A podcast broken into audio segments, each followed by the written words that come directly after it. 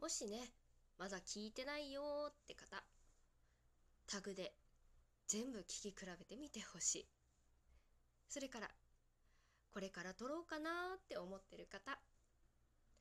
もうよかったら是非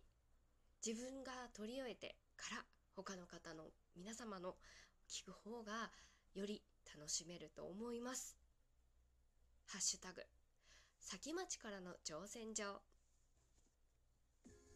どうもになこです。になこの二次元に連れてって。はいはい。あのー、皆さんあのー、今回ね撮ってる最初にあのフリートーク入れさせていただきたいんです。フリートーク？あの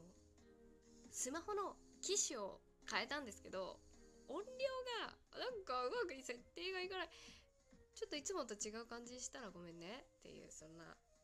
ごめんね。っていう話をしますはい今回なんですけれども冒頭でお伝えしましたさタグサグじゃないタグ先町からの挑戦状のアフタートークを取っていきたいと思いますまず、えー、先町さん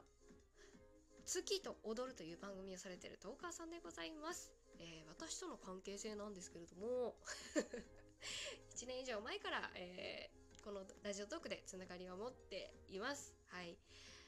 聞いてくれててね、最初。びっくりしました。で、番組も持ってらっしゃって、あの先町さんの良さは、もうトークを聞いてもらえれば伝わる。これはもう言っとく。独特で癖になる。めっちゃ可愛い。あのね、聞いてほしいです。一応ね、あの、今回の先町からの挑戦状についての概、あの、話を杉町さんされてるので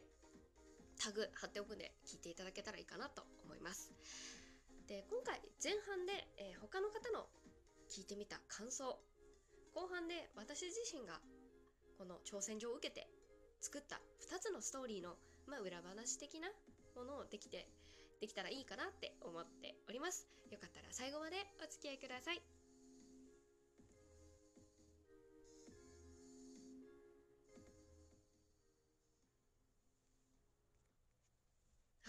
わけでねやっていきたいと思うんですけれどもこの今回もうサムネにさせていただきたいんですが崎町さんが作ってくださったん？描いてるこのイラストなんですけどキャラクターとしては2人大きいのと小さいの出てくるんですけれども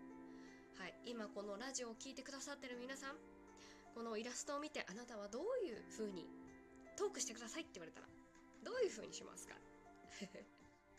あなたは大きい方小さい方をどういうふうに関係性を見ますか？それとも関係っていうよりも自分を置きか自分に置き換えますか？多分ぴったり100%同じ意見の人はいないと思う。うん、それはこのタグ先町からの挑戦状で全員の方を聞かせていただいたんですけれどももうまあ見事にね違うんですよ。面白い。本当に。これは崎町さんが作ってくれたこの絵にこう多面的な面ん？多面的なイラストだったっていうのももちろんあるんですけれどももうすごい面白い。トークの仕方もまずその表現方法も違うし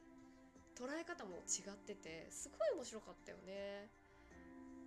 うんなんかこうイラストを見てこういう風な気持ちで崎町さんを書いたんじゃないなかろうかっていうような解釈だったり、えーと、自分ならこういう風な捉え方をするっていう解説の仕方でお話を進める方もいればこう表現すること自体をなんかこうテーマにトークを広げていったり、まあ、はたまたどっちかに自分を置き換えてこういうものなんじゃないかとか自分の生活に当てはめてみた時に感じたことを喋ってらっしゃる方とか。本当にねいろいろ捉えられるんだなって思うしトークの仕方自体もその人がの個性が出てすごく好きだなって思います。好きだなって思う。絵本の朗読みたいな形で作品としてもしっかり作り上げてらっしゃる方とかあと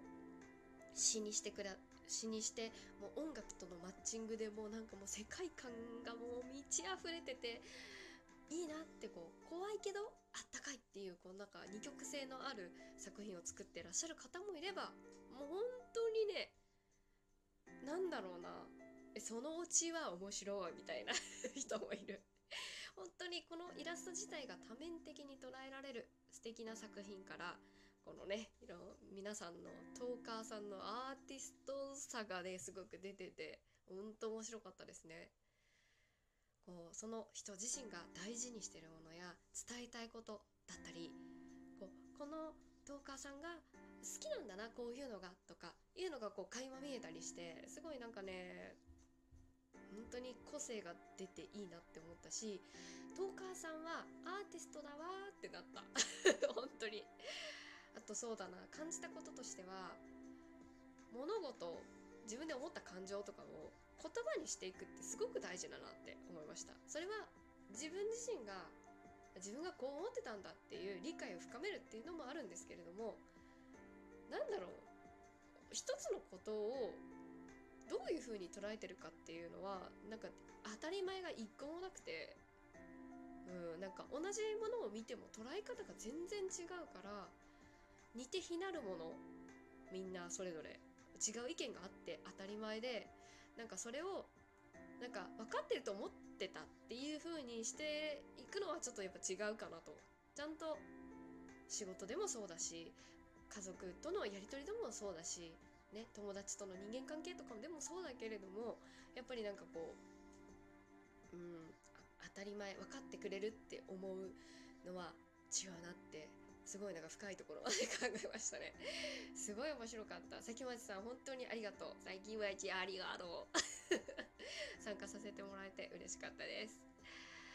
そうですね。もしこのラジオ私のラジオを聞いてこのさこういうことをやってるんだってし初めて知った方あまりいないとは思うんですけれどももしいらっしゃったらこのタグでね聞いていただけたら嬉しいですしでもそもそもねこれから撮ろうって思ってらっしゃる方はまだ聞いてないとは思うんですけれどもこここのトークはね。あの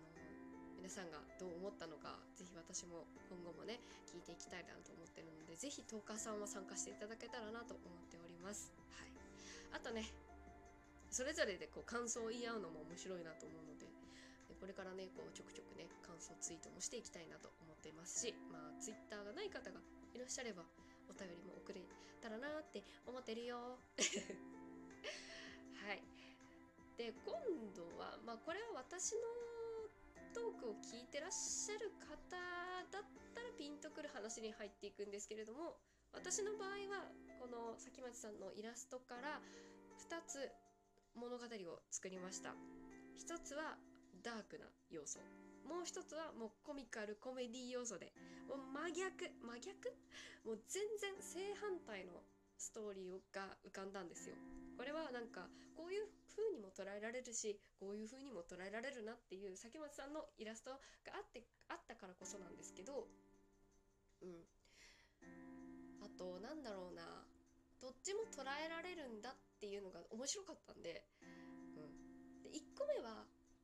うーんまあこれきはっきり言わなくてもまあ分かると思うんですけど人間の感情をキャラクター化して私は作品を作品みたいにしてね作ってみましたけれども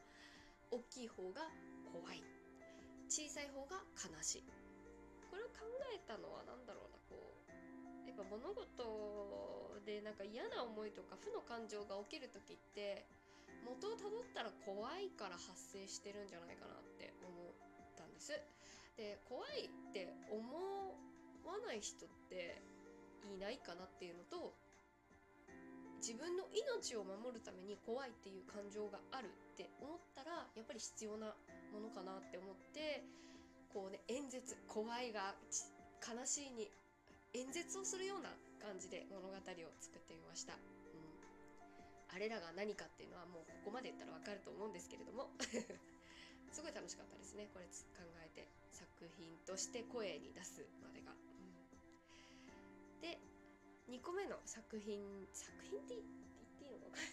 2個目のものに物語についてましてはもう完全にこの1個目と色を変えたくてコント調にしました。2人がしゃべる、まあ、2つのキャラクターがしゃべるっていうような形にしましたしあとよりギャップを引き出したくってはね方言。言わなそうじゃんこの怖そうなこう黒いキャラクターが言わなそう言わなそう言わなそうって突き詰めてった方言っていうところにたどり着いたんですけれどもこれってなんかこう愛嬌が出てくるかなって方言を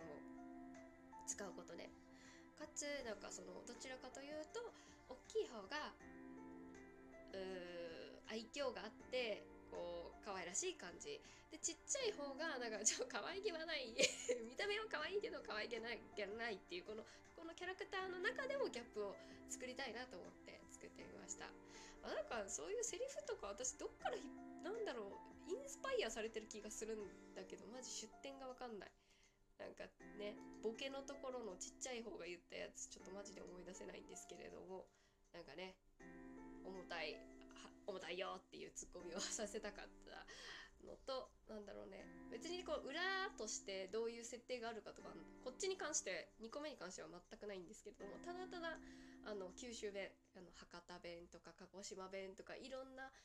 熊本弁とかぐっちゃぐちゃに混ぜた九州弁でねまたあのコミカルにしたいなと思ったのでこういった形で作ってみました。あとなんか楽しくなっちゃってねちょっとなんか気持ちが入りすぎてねなんか。なんかすっごいすっごい黙ってたよね。面白かった。皆さんの地方の方言でぜひやってもらえたらまたそれはそれで面白いかなって思いますしなんだろう1個目の演説演説の演技と2個目のコント調の演技とでなんかねこう自分の中で違う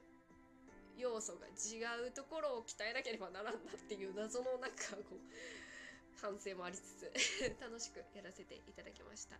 というわけで今回は先町の先町からの挑戦状の